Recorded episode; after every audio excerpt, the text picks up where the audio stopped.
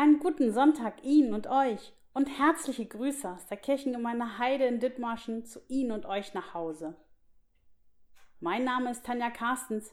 Ich bin ehrenamtliches Mitglied in unserem Kirchengemeinderat. Wir freuen uns sehr, mit Ihnen und euch erneut einen Gottesdienst in besonderer Form zu feiern. Wir, das ist wieder ein Team von Mitwirkenden, deren Stimmen in diesem Gottesdienst zu hören sind. Gleich nach mir und später noch mehrfach singen Mitglieder unserer Kantorei unter der Leitung von Kantor Franz Spenn.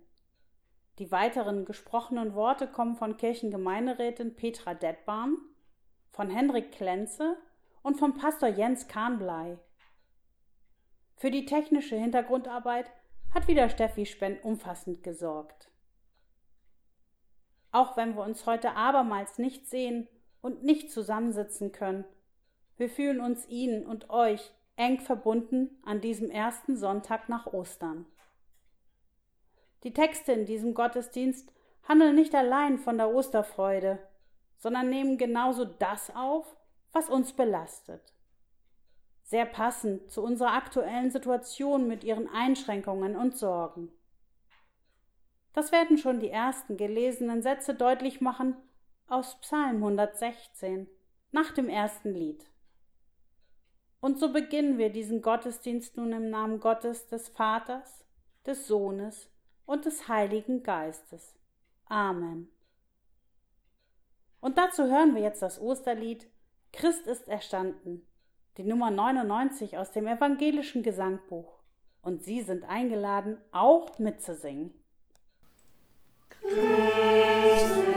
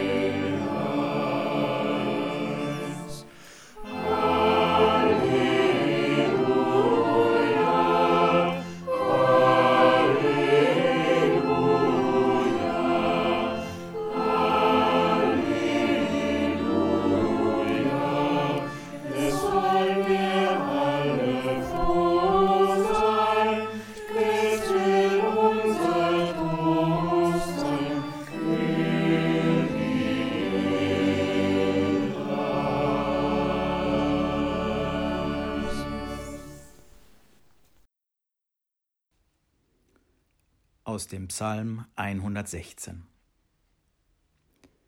Ich liebe den Herrn, denn er hört die Stimme meines Flehens. Er neigte sein Ohr zu mir. Darum will ich mein Leben lang ihn anrufen. Stricke des Todes hatten mich umfangen, des Totenreichs Schrecken hatten mich getroffen. Ich kam in Jammer und Not. Aber ich rief an den Namen des Herrn, Ach Herr, errette mich. Der Herr ist gnädig und gerecht, und unser Gott ist barmherzig. Der Herr behütet die Unmündigen. Wenn ich schwach bin, so hilft er mir. Sei nun wieder zufrieden, meine Seele, denn der Herr tut dir Gutes. Denn du hast meine Seele vom Tode errettet, mein Auge von den Tränen, meinen Fuß vom Gleiten. Ich werde wandeln vor dem Herrn im Lande der Lebendigen. Ich will den Kelch des Heiles nehmen und des Herrn Namen anrufen. Amen.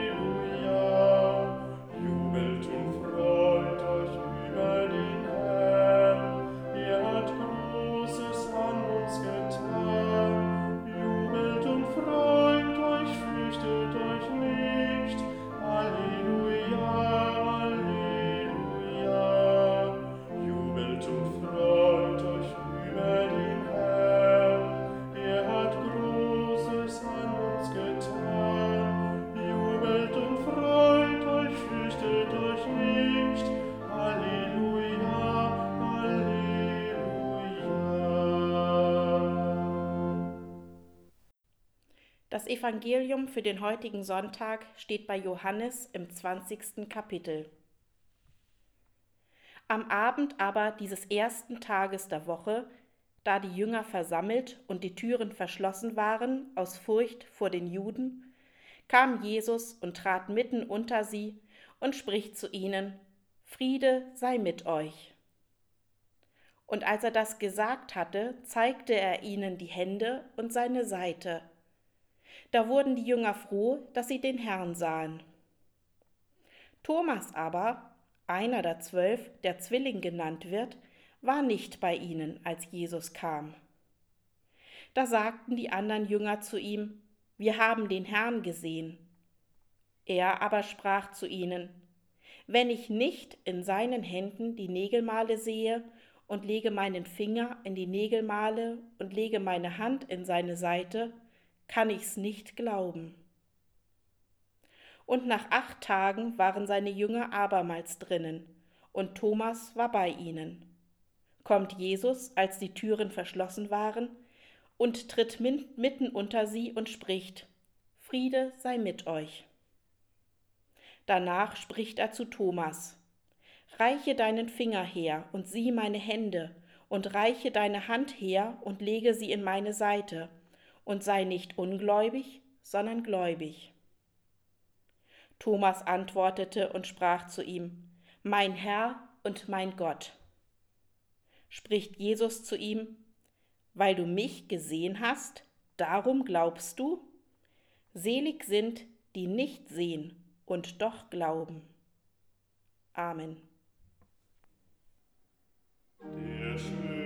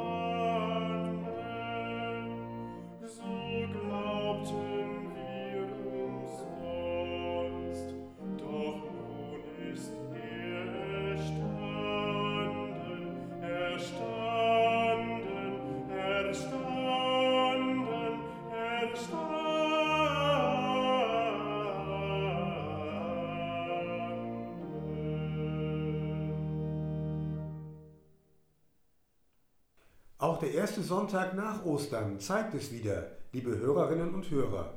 Schon vor 2000 Jahren, direkt nach der Auferstehung von Jesus, hatte der Osterjubel so seine Startschwierigkeiten, brach sich nicht schnell seine Bahn. Das passt genau zu unseren Gefühlen in dieser Zeit, wo uns und der gesamten Menschheit wegen der Corona-Pandemie zunächst überhaupt nicht zum Jubeln zumute ist. Im Evangeliumsabschnitt erfuhren wir eben, dass auch Jesu Jüngerinnen und Jünger zu Hause geblieben waren, allerdings nicht aufgrund einer Ausgangsbeschränkung, sondern aus Angst davor, draußen als Anhängerinnen und Anhänger des Gekreuzigten verfolgt zu werden. Denn jeglicher Mut schien sie verlassen zu haben, nachdem sie sich von Jesus für immer verlassen wähnten und meinten, jetzt stets ohne seine direkt sichtbare Nähe zurechtkommen zu müssen. Und selbst als die urplötzlich wieder da war und Jesus unmittelbar vor ihnen stand, reichte das einem Jünger nicht zum Osterjubel, dem weiter zweifelnden Thomas. Dazu gleich noch einige Gedanken mehr. Doch wir sollten vorher unser Augenmerk auf den ungewöhnlichen Namen des heutigen Sonntags richten. Quasi modo geniti. Das bedeutet gleichsam wie die neugeborenen Kleinstkinder. Dieser Vergleich stammt aus dem zweiten Vers vom zweiten Kapitel des ersten Petrusbriefes. Dort lautet der ganze Satz unter Hinzunahme des dritten Verses Gleichsam wie die neugeborenen Kleinstkinder Seid begierig nach der vernünftigen, lauteren Milch, auf dass ihr durch sie wachset zum Heil, da ihr schon geschmeckt habt, dass der Herr freundlich ist. Hier wird also der Glaube an Jesus Christus, die Verbundenheit zu ihm, verglichen mit dem Trinken von Muttermilch. Welch Unterschied zu der anderen uns bekannten Verwendung des Wortes Quasimodo in einem Namen, genauer als Namen für eine Person, für jenen Glöckner von Notre Dame aus dem so berühmten historischen Roman des französischen Schriftstellers Victor Hugo, erschienen 1831. Daran sich heute zu erinnern, hat noch einen besonderen Bezug zu unserer Gegenwart. Denn genau vor einem Jahr wurde die Notre-Dame-Kathedrale durch ein Feuer beinahe zerstört, zum Einsturz gebracht. Im Roman sollte der Glöckner mit seinem Namen die schlimme Dauerbotschaft umgekettet bekommen, Du heißt so, damit du nie vergisst, du bist nur gleichsam wie ein Mensch, weil du derart hässlich bist. Und wahrscheinlich hat jede und jeder von uns ein Bild von einem der Schauspieler im Kopf, die Quasimodo bereits dargestellt, verkörpert haben, entsprechend entstellt durch kosmetische Kunst. Wie gesagt, Welch Gegensatz zur Verwendung des Wortes in unserem Sonntagsnamen. Denn neugeborene Kleinstkinder werden von ihren Eltern meist ja nicht nur als schön bis wunderschön empfunden, sondern obendrein oft als die schönsten der Welt. Und der Glöckner von Notre Dame, der so erniedrigend benannt und behandelt wurde, hätte er nicht allen Grund gehabt, nie einen Osterjubel mit anzustimmen? Unbedingt und gewiss hätte er das, so lange, bevor nicht auch ihm liebend ehrliche Zuwendung zuteil würde, wie geschehen ansatzweise durch jene Esmeralda und vollkommen uneingeschränkt durch den biblisch-christlichen Gott, der jedes Leiden kennt, versteht und zu sich aufhebt mittels seiner grenzenlos ewigen Liebe. Wodurch wir zugleich wieder angelangt sind bei unserem heutigen Evangeliumsabschnitt und beim zweifelnden Thomas, dem es nicht genügte, den auferstandenen Jesus Christus vor sich zu sehen, samt seinen Wundmalen, sondern der die berühren musste, um glauben zu können. Einmal mehr beweist hier Jesus die Größe und Tiefe seiner Liebe, indem er das den Thomas tun lässt. Aber ist daneben nicht etwas noch wichtiger, dass Jesus überhaupt als Auferstandener weiter die Spuren seines Leidens am Kreuz trägt, sie sichtbar und spürbar, untrennbar zu ihm gehören? Demnach gehören diese Leidensspuren genauso untrennbar zur Auferstehungsfreude, zum Osterjubel dazu und belegen deshalb, dass Auferstehungsfreude und Osterjubel nicht abgehoben, nicht losgelöst sind von unserer Welt und allem Leiden in ihr. Ist das nicht eine Einsicht, die uns zu helfen vermag, beim fortgesetzten Begehen der Osterzeit 2020 inmitten der andauernden Corona-Krise und uns angesichts ihrer Einschränkungen, ihrer Lasten auch zu helfen vermag, dabei geduldig zu bleiben? Eine zusätzliche Quelle der Zuversicht bietet uns der eigentliche Predigtabschnitt für heute aus dem alttestamentlichen Prophetenbuch des Jesaja, Kapitel 40. Von ihm lese ich uns nun abschließend den letzten Vers, den 31. Er hat schon so viele Menschen ermutigt. Seine Zusagen haben sich bereits auf den Wegen so vieler Menschen bewahrheitet, seit Jahrtausenden. Dass diese Zusagen sich möglichst für jede und jeden von uns bald erfüllen, das wünsche ich uns von Herzen die auf den Herrn, den ewigen Gott harren, kriegen neue Kraft, dass sie auffahren mit Flügeln wie Adler, dass sie laufen und nicht matt werden, dass sie wandeln und nicht müde werden. Amen. Lass euch auf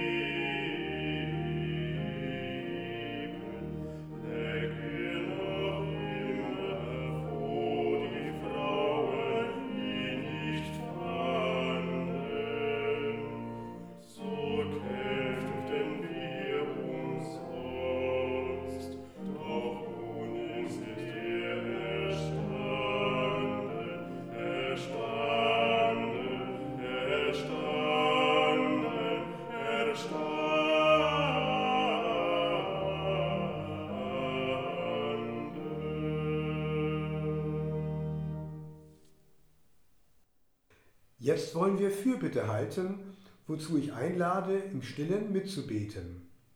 Gütig barmherziger Gott, wir denken vor dir an alle Erkrankten. Sei den Leidenden spürbar nahe, besonders den Sterbenden.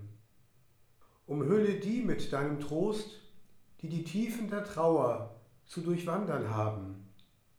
Lass möglichst keine Menschen in dieser Zeit total verzweifelt bleiben. Sende ihnen aufrichtig aufrichtende Botschaften der Ermutigung, nicht zuletzt auch durch uns.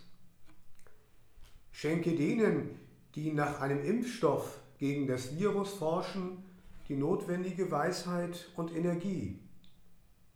Erhalte überhaupt allen ihre äußere und innere Kraft, die jetzt nach wie vor mit derart großer Ausdauer direkt helfen, tätig sind und arbeiten in so vielen verschiedenen Berufen und Bereichen für andere und auch für uns. Erhalte uns allen, gütiger Gott, weiterhin die Geduld, die noch gebotenen Einschränkungen unseres täglichen Lebens stets anzunehmen. Stärke dazu die Hoffnung in uns, dass jeder so bestandene Tag uns ein Stück näher bringt der Rückkehr in unser gewohntes Zusammensein, unsere gewohnten, distanzfreien Gemeinschaften. Amen. Und nun beten wir wieder gemeinsam die vertrauten Worte, die Jesus Christus der gesamten Menschheit und damit auch uns geschenkt hat. Vater unser im Himmel, geheiligt werde dein Name dein Reich komme, dein Wille geschehe, wie im Himmel, so auf Erden. Unser tägliches Brot gib uns heute und vergib uns unsere Schuld, wie auch wir vergeben unseren Schuldigern. Und führe uns nicht in Versuchung, sondern erlöse uns von dem Bösen. Denn dein ist das Reich und die Kraft und die Herrlichkeit in Ewigkeit. Amen. Wir hören jetzt von dem begonnenen Lied Der schöne Ostertag noch die dritte Strophe. Musik